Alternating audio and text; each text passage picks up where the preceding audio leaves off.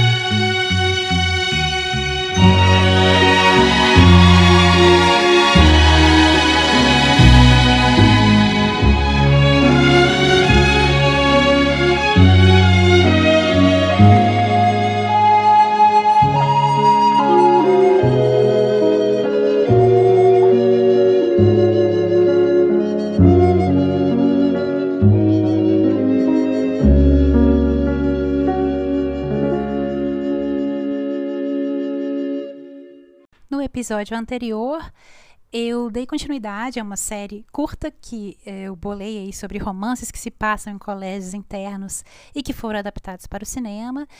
E falei nesse episódio sobre a escritora inglesa Dorothy Bussey, também chamada Dorothy Strachey, e sobre seu romance curto, novela Olivia, de 1949. No episódio de hoje eu falo sobre a escritora escocesa Muriel Spark e seu romance barra novela, né, romance curto novela, The Prime of Miss Jean Brodie, de 1961. Pois bem, quem foi Muriel Spark? You really are a shallow girl. You really are a ridiculous woman. By the way she died, Mary McGregor illumined her life. She died a heroine. She died a fool. How dare you speak to me in this manner? Bom, isso que vocês acabaram de ouvir foi um trecho da adaptação cinematográfica de The Prime of Miss Jean Brodie, adaptação essa que estreou em 1969. Muriel Spark, cujo nome de nascimento era Muriel Sarah Comeback, foi uma escritora escocesa nascida em 1 de fevereiro de 1918. Spark veio de uma família de classe média, ela frequentou uma escola para meninas, um, um internato, e conseguiu até as notas necessárias para ingressar na universidade, mas a família não podia pagar uh, seus estudos universitários.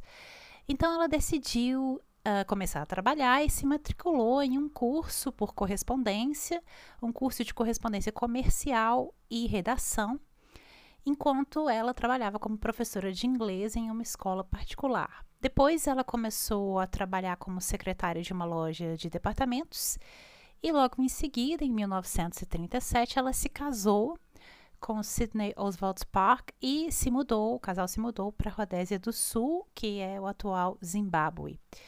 Uh, o casal teve um filho em 1938, mas eles tinham muitos problemas de relacionamento e se divorciaram em 1940. A Muriel voltou para a Inglaterra em 1944 com o filho, já uh, com a intenção de prosseguir sua carreira literária. Então, ela deixou o filho aos cuidados dos pais dela em Edimburgo e uh, começou a trabalhar no Departamento de Inteligência Política do Ministério das Relações Exteriores britânico. Vamos lembrar aí que estamos na época da Segunda Guerra Mundial. E ela trabalhou também com uh, propaganda durante a Segunda Guerra Mundial. Em 1947, aí ela começou a ganhar um rumo na carreira uh, literária e se tornou editora de uma revista Poetry Review. Uh, ela publicou muitos livros. O primeiro livro que ela publicou foi em 1900, o primeiro romance em 1957 e depois disso nunca mais parou e publicou um, uma dezena de um, novelas, romances curtos. Em 1954, Muriel se converteu ao catolicismo romano e ela dizia que isso ter, uh, teria uma influência no fazer literário dela. Ela se mudou muito, ela morou em Nova York, morou em Roma e depois se estabeleceu na Toscana no início dos anos 70 e passou a viver com a sua companheira, uma companheira de longa data, a artista Penelope Jardine. Ela recebeu muitos doutorados honorários de diversas universidades, Universidade de Paris, Universidade de Oxford, Universidade de Londres e muitas outras instituições, e fez muito sucesso. Muriel Spark faleceu em 13 de abril de 2006 ela tinha uma relação muito difícil com o filho, uh, não o via por muitos anos. Inclusive, quando ela lançou, ela morava na Toscana, né? Mas foi à Inglaterra lançar um livro e aí um jornalista perguntou se ela veria seu filho, né? Iria visitar seu filho e ela respondeu que ela uh, já tinha aprendido como nunca fazê-lo, né? Então ela tinha uma relação assim de nem querer ver o filho. E quando ela morreu em 2006, descobriu-se que ela tinha uh, feito tudo para deixar toda a sua herança, todo o seu patrimônio para sua companheira, a artista Penelope Jardine. Abre aspas. Só é possível trair aquilo a que se deve lealdade. Fecha aspas, Muriel Spark, na novela The Prime of Miss Jean Brodie. The Prime of Miss Jean Brodie foi publicado originalmente em 1961. Nós temos uma tradução no Brasil uh, que saiu em 1992 pela editora Rocco, sob o título A Primavera da Senhorita Jean Brodie. Uh, só que eu não pude checar quem foi a pessoa que traduziu essa obra, né? A editora não forneceu essa informação. Em Portugal, a obra foi traduzida como O Apogeu de Miss Jean Brodie pela editora Ahab e saiu em 2010 essa tradução. E também não consegui checar o nome da pessoa que traduziu. Então, se, se alguém aí uh, tem essas edições, sabe o nome da pessoa que traduziu, por favor, informe aí para o pessoal. Pois bem, eu vou passar a chamar a novela pelo título da tradução mais recente em Portugal, O Apogeu de Miss Jean Brodie. Ah, e a novela foi adaptada para o cinema, como eu já disse, sob o título The Prime of Miss Jean Brodie, em 1969, em um filme dirigido por Ronald Neame, e o papel principal da professora é interpretado pela Maggie Smith. Pois bem, no apogeu de Miss Jane Brody, há algo aí na protagonista de mesmo nome, que é a professora Jane Brody, que imediatamente nos repele. Mas também há algo que nos atrai fortemente a essa personagem. E o romance, ou a novela, se equilibra entre esses dois extremos em um movimento que, diferentemente da nossa narrativa tradicional, né, sobre professoras não convencionais, um movimento que nunca chega a uma solução confortável. Quando o romance começa, nós estamos ali no início dos anos 30 e estamos na escola, no internato para garotas, a escola chamada Marcia Blaine School, uma escola conservadora para meninas em Edimburgo. A história se concentra em uma das professoras, que é considerada uma professora heterodoxa, é, é, heterodoxa que é a Miss Jean Brodie. E no grupo de meninas, que quando a história começa tem ali cerca de 10 anos, que é o grupo ao redor dessa professora, que a própria professora chama do seu grupo, seu conjunto Brody, seu grupo Brody, que a professora fala e repete essa expressão a todo momento, o, o creme de la creme da escola. Ela diz que ela seleciona ali o, o, a nata da escola, as melhores meninas para formarem o grupo dela. E é um grupo de meninas aí pelo menos a professora dá a entender isso a elas, né? Que elas são especiais, que elas são cuidadosamente selecionadas por Miss Brody para serem ali suas confidentes. E a professora, além de dar aula para essas meninas no início da história, quando elas têm aí 10 anos, ela também faz atividades extracurriculares com elas. Ela as leva a shows, galerias de arte e faz com que essas garotas se sintam especiais, né, diferentes dos, dos demais colegas. E aí tem uma frase um, ah, também que a professora repete muito, que é o mote dela, né? E eu vou citar aqui, abre aspas. Me deu uma garota em umidade impressionável e ela será minha por toda a vida. Fecha aspas. E só nessa frase a gente já, sente um, um, certo um certo sentimento ruim, algo que nos repele e ao mesmo tempo uma atração. Essa, esse movimento entre esses dois polos.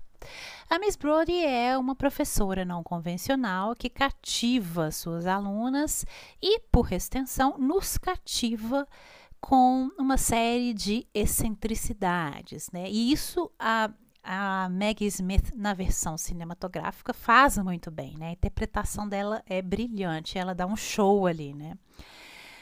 Uh, por, por, exemplo, a Miss Brody prefere passar o tempo na sala de aula contando às meninas sobre suas viagens na Itália, né? E ao invés de dar aula, realmente ela simplesmente fica contando sobre as viagens, sobre a história de amor dela, né? Ela tem uma história de amor perdido com um soldado que morreu na Primeira Guerra Mundial, então ela fica falando essas histórias altamente românticas e exóticas para essas garotas e elas ficam ali encantadas.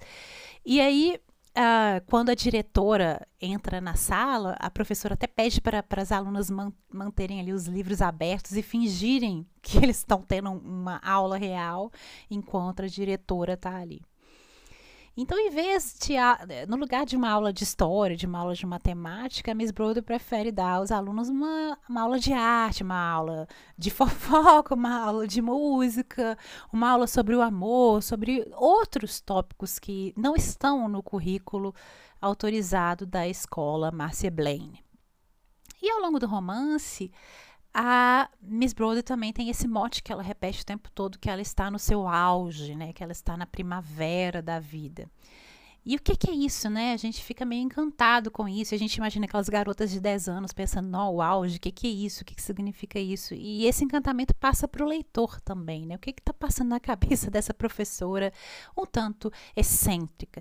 E esse é o mantra, né? Que acaba adquirindo uma realidade própria para a qual as meninas Brody vão olhar para trás quando elas já estão adultas, com carinho muitos anos depois, né? Quando elas vão conversar umas com as outras, quando a Miss Brody já morreu e elas vão lembrar dela e vão lembrar com carinho, vão lembrar dessas expressões, desses motes que ela repetia, né? A um, Miss Brody faz a, alusões oblíquas aí a seu envolvimento romântico com o professor de música da escola, o Gordon Lauter, a quem ela meio que controla como se ele fosse um fantoche, né? O cara tá lá apaixonado por ela e ela meio que vai, né, controlando o cara. E uh, isso, essa questão, né, essa, essa situação acaba inspirando as alunas a uh, escreverem. Tem uma cena muito engraçada em que elas escrevem uma carta de amor imaginária né, entre os dois professores. Isso são crianças de 10 anos tentando imaginar um relacionamento entre os professores. E a cena é hilária. O coração da, da Miss Brody, da senhorita Brody, entretanto, pertence a outro professor da escola, que é o professor de arte, que é um pintor, o Ted Lloyd, que é um homem católico, um homem que tinha sido ferido na Primeira Guerra Mundial e que é um homem casado. E ele tem nove filhos. Então é, é meio que um amor impossível, né, da Miss Brody. E ele continua, mas ele tem essa atração por ela, e, por exemplo, todos os, os, retratos que ele pinta meio que tem o rosto da Miss Brody. Isso é uma coisa também meio bizarra, né? na história e, e no filme também. Então nós uh, seguimos esse conjunto Brody, né, esse grupo de garotas Brody, à medida que elas vão crescendo e elas é, ingressam no ensino médio. A Miss Brody já não é mais a professora delas, mas ainda atua como confidente, né, como mentora, ainda existe esse grupo Brody e elas mantêm contato com essa professora após o horário escolar e a visitam frequentemente em casa para tomar um chá, enfim, para sair, continuam essas atividades extracurriculares. E é aqui, quando elas já estão no ensino médio, que o relacionamento entre a professora e esse grupo de alunas começa a se tornar um pouco sinistro, né? Porque a senhorita Brody um, influencia as garotas de forma que tem efeitos negativos na vida dessas garotas. Hum, uma tragédia acaba acontecendo e a gente fica com uma sensação de que a Brody faz isso não pelo bem das garotas, mas simplesmente pelo prazer de ter o poder de influenciá-las para que elas ajam da forma como ela quer.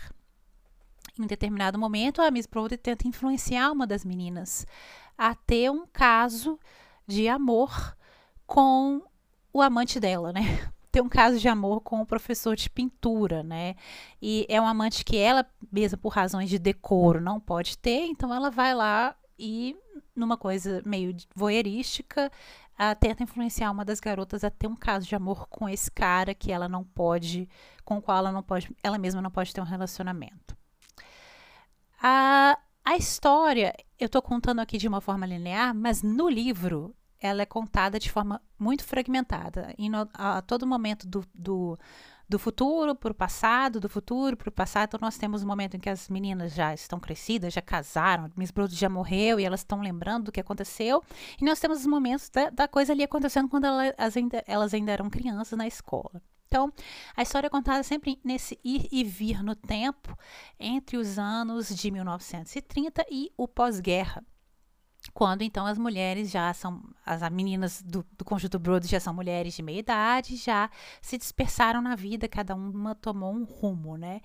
Isso nos permite a ter primeiro uma sensação de nostalgia, né? Porque a todo momento o livro mostra o que acabou, o que não existe mais e nos permite ter também as perspectivas das meninas sobre a professora Brody, tanto no momento quando elas são crianças, quanto as memórias posteriores que elas têm da professora quando elas já são mulheres maduras e, e, quando essas memórias já foram coloridas pelo que aconteceu na vida delas. E aí nós temos uma diferença de ponto de vista, né, entre esse livro e o livro que eu comentei no episódio anterior, que é o Olivia, né, que a narradora tenta a todo momento não sair da perspectiva da criança que ela foi. Aqui não, a Muriel Spark está tá, tá movimentando entre essas duas per perspectivas, movimentando o tempo todo entre esses dois polos. E essa fragmentação também dá uma forte sensação, como eu disse, de nostalgia, de melancolia por um tempo em que nada havia sido perdido ainda para essas garotas. Um tempo anterior, imediatamente anterior a, ao momento da perda da inocência. E o momento da perda da inocência é um momento também que coincide com a, a, o momento em que a Miss Brody eh, sai do auge né?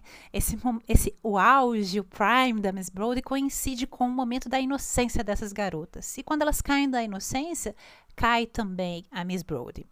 E nós olhamos para a senhorita Brody através das diferentes perspectivas de cada uma dessas garotas desse grupo, tanto em tempo real, quando elas ainda são crianças, estão ali vivendo aquela situação, quanto em retrospectiva e de um tempo ainda após o que a professora chamava ser o seu auge. Então a gente vê esse auge acontecendo, esse prime da Miss Brody e depois a gente vê a queda dela.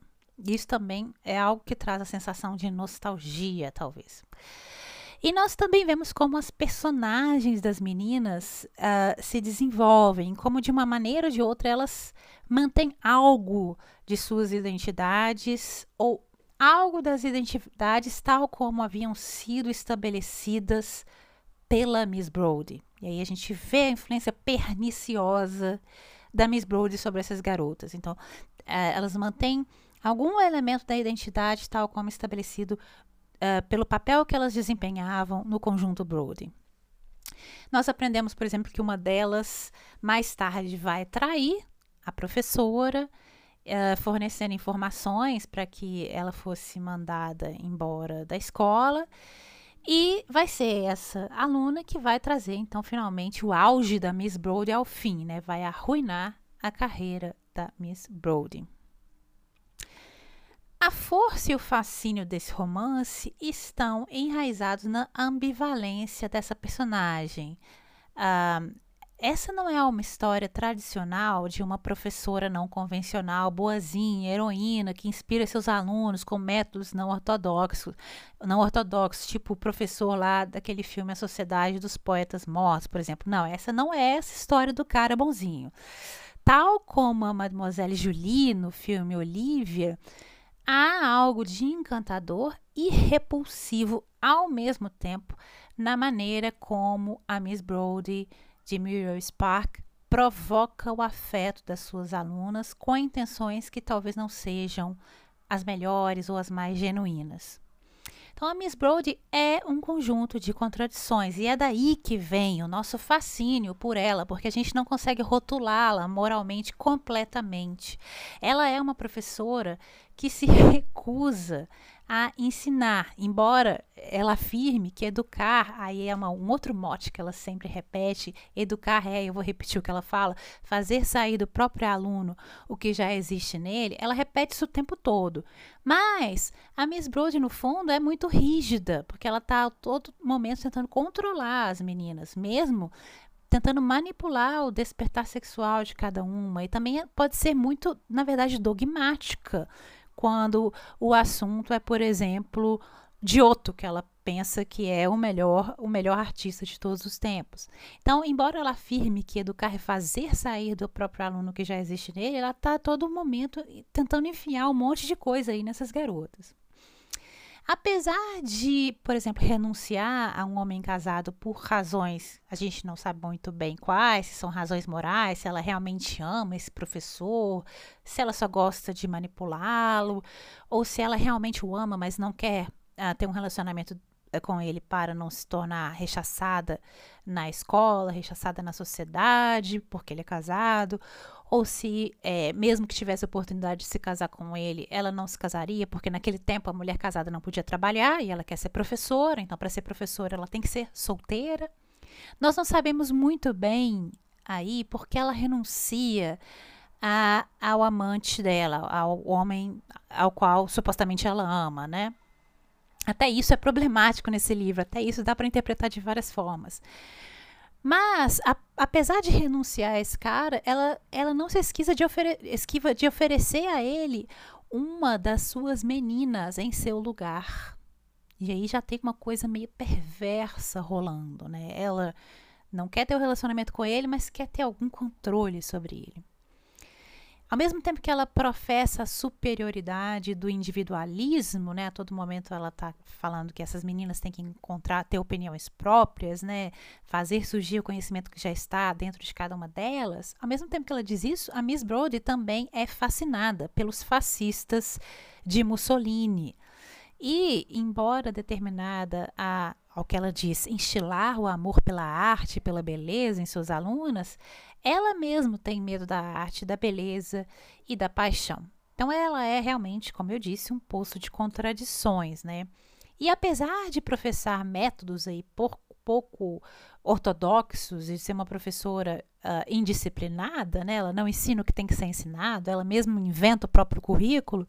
A Miss Brody afirma que é uma admiradora da chamada disciplina e organização germânicas. Então, ela é realmente uma coisa é uma mistura de contradições. E ela é mais que isso. Ela é aquela coisa perigosa, uma fascista carismática. Ela está usando, será que ela está usando as suas alunas para que ela possa viver por meio delas as experiências que ela não pode ter? Será que ela está usando as aulas como uma espécie de sessão de terapia meio que bizarra ou, ou essas aulas são apenas uma espécie de palco em que ela é capaz aí de exercitar um certo egocentrismo? Será que ela é narcisista? Será que, será que ela é uma protofeminista? Será que ela quer transformar suas meninas em uma cópia dela mesma? Ou será que ela quer realmente que essas meninas uh, encontrem sua individualidade? Quão consciente ela estava uh, do que o fascismo implicava, né? Ela a todo momento defende o fascismo. A traição de uma das alunas pela Miss Brody, será que foi realmente uma traição ou será que foi uma vitória da Miss Brody? E aqui está um outro coração do romance, né? A Miss Brody pode ter finalmente encontrado o seu duplo, um duplo real, onde nós menos esperávamos encontrar um duplo da Miss Brody. E o fato de que ela foi traída pode ser, no final, a prova definitiva de sua forte influência sobre as suas pupilas. Ela construiu ali alguém à sua imagem e semelhança. Então, esse não é um romance fácil de se adaptar para o cinema, pelo próprio formato fragmentado. A, o, o filme reduziu o número de meninas no grupo de Brody de seis para quatro, e algumas delas, então, uh, no filme são combinações de mais de uma personagem no romance. Além disso, o romance, como eu já disse, faz esse amplo uso da, da ida e vinda no tempo, flash forward. E o filme abandonou isso quase que completamente. Só em um determinado momento usa isso, mas no filme a narrativa é linear. E a gente quase não tem um acesso ao que aconteceu com as meninas depois e ao que aconteceu com Miss Brody depois. A história no filme, especialmente no final, quase que é reduzida. Uh, a complexidade moral da história é quase que reduzida ou a uma história de amor fracassado ou a uma história de vitória da democracia sobre o fascismo, digamos assim. E aí, no filme, tem uma cena que não tem no livro, que é a cena da confrontação da professora com a aluna que atraiu. Uh, no filme, a professora realmente fica conhecendo quem a atraiu. E aí tem esse momento de confrontação que é um momento climático no filme, mas que simplifica um pouco o que no romance é muito mais ambíguo. Mas eu achei que o filme ele conseguiu preservar muito bem o clima uh, perverso e moralmente sinistro que o livro tenta transmitir. E, como eu já disse, a Maggie Smith está brilhante no, país, no, no papel da Miss Brody. Parece quase que a autora, Muriel Spark, pretendia fazer no livro com que nós sentíssemos pela professora o mesmo fascínio que a professora sentia pelo Mussolini. E um, essa é uma questão muito explorada da literatura do pós-guerra, né? Como continuar gostando de alguém que um, cometeu algo abominável, né? Ou que demonstrou ter posições abomináveis, né? Que é que é uma questão explorada pela geração do pós-guerra, né? Que tinham que lidar às vezes com os próprios pais, com o que os, os pais tinham feito na guerra, né? Então é como como lidar com a questão de que você ama uma pessoa que fez algo abominável. E essa é a questão enfrentada por essas alunas quando elas já são mais maduras, né? Em algum certo sentido, elas uh, têm a consciência de que a professora, que o afeto que elas tinham pela professora uh, quando eram crianças é muito mais complicado do que elas, uh, naquela época, quando crianças pensavam que ele era. Pode ser difícil admitir, mas embora nós reconheçamos que a senhorita Brody é perversa e até destrutiva, nós não podemos deixar de sentir que ela é uma personagem cativante perigosamente cativante. E esse sentimento é precisamente o que nos lança nesse coração das contradições que são a força desse livro. Né? É impossível sentir apenas nojo da Miss Brody sem ao mesmo tempo sentir um pouco de nojo de nós mesmos. A autora faz o leitor se tornar então parte desse seleto conjunto Brody e ela nos transforma em em uh, parte desse grupo Brody, pupilas, né, nas alunas, nas próprias alunas uh, da Miss Brody.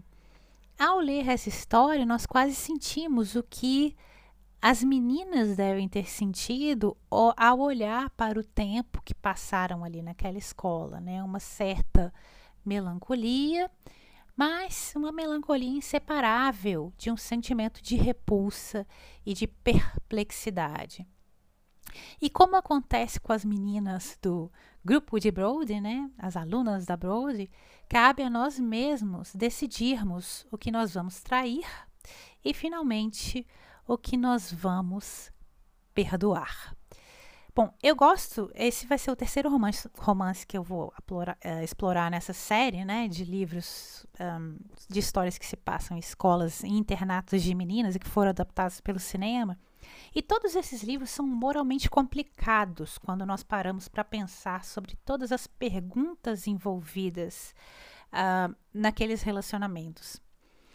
Mas uh, uma coisa interessante e importante, eu acho, dos tempos de hoje é nós não tentarmos categorizar as coisas, porque nós acho que vivemos tempos em que um, temos sido muito apressados em categorizar as coisas e talvez seja mais importante aprendermos a conviver com as perguntas do que a conviver, do que a nos agarrarmos muito apressadamente às respostas.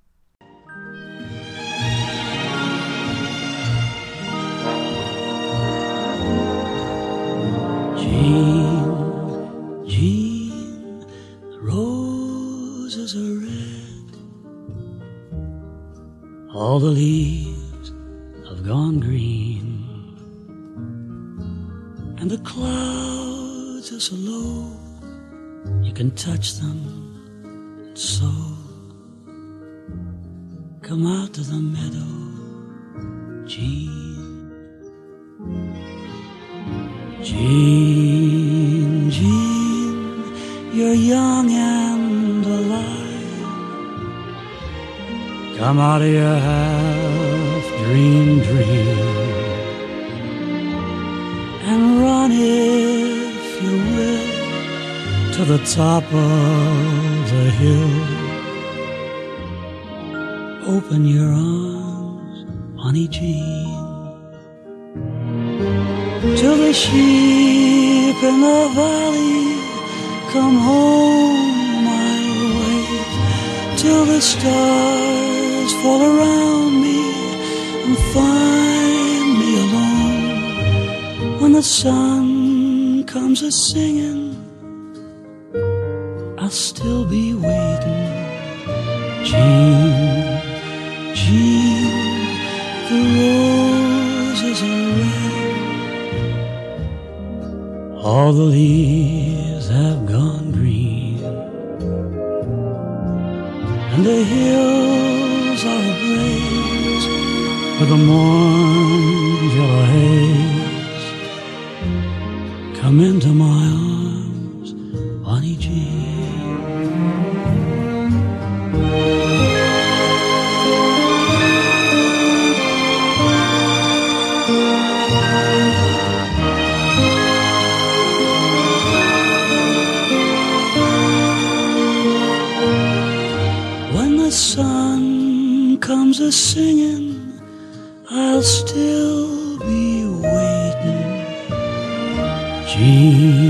Jean, the roses are red.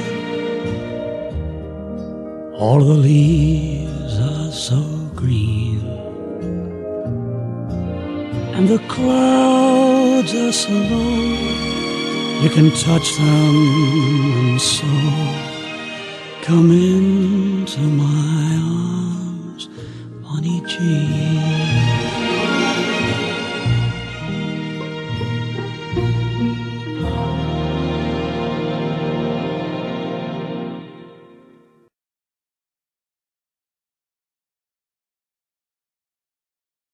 Isso, pessoal. Se vocês tiverem algum comentário, sugestão, crítica ou pergunta, se tiverem algum pedido para que eu leia algum texto ou fale de algum autor, ou mesmo se quiserem participar do podcast, basta entrar em contato comigo por minhas redes sociais que estarão linkadas nas show notes desse episódio. Eu sou blankgarden no Instagram e ablankgarden no Twitter. Caso vocês ouçam o podcast no aplicativo Anchor, vocês também podem me mandar mensagens de voz por lá. Todos os links vocês encontram no box de descrição desse episódio. E agora eu tenho uma pergunta para você que me ouviu até aqui. Você já leu Muriel Spark?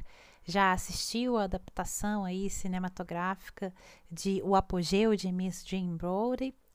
Um, o que, que você acha desse romance? O que, que você acha dessa personagem da Miss O que, que você acha uh, das questões que esse romance suscita e o que essas questões podem dizer para nós hoje, no nosso tempo? E por que, que você acha aí que, a Miss, que esse romance, que a Muriel Spark uh, foram esquecidos hoje, ou encontram-se ainda esquecidos hoje. É só deixar sua opinião ou comentário nas redes sociais do podcast. Como sempre, eu deixarei uma lista de livros sobre a autora na página do podcast para quem quiser saber mais sobre ela. Muito obrigada por terem escutado até aqui. Espero que tenham gostado e até o próximo episódio.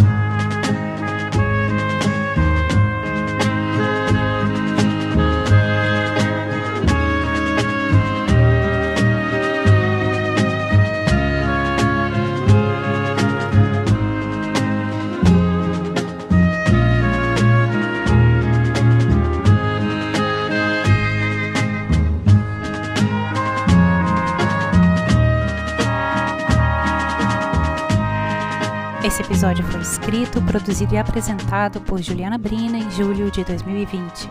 A música tema foi baseada na trilha sonora do filme The Prime of Miss Jean Brodie, composta por Rod McEwen em 1969.